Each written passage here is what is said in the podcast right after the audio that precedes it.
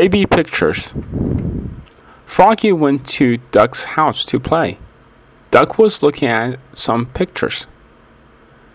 This is my baby picture, said Duck. I was a very cute baby duck.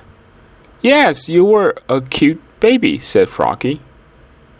Froggy and Duck went to Otter's house.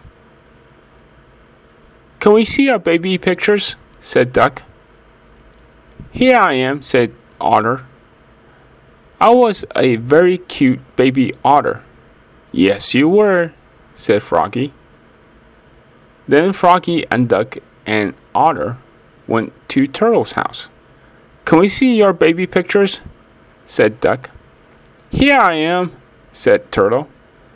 I was a cute, cute baby turtle. Yes, you were, said Froggy. All Froggy's friends had cute baby pictures. Froggy wanted to know what his baby pictures looked like. So he went and asked his mom.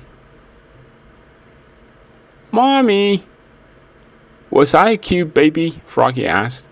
Yes, yes, yes, his mom said. You were a cute baby frog. Can I see my baby pictures? Froggy asked. Here is your baby book, said Froggy's mom. Froggy looked at a picture. He saw lots of baby frogs. They looked like little fish. Is that me? said Froggy. That's me, Froggy said. I was a cute little tadpole, and now I am a very, very cute frog.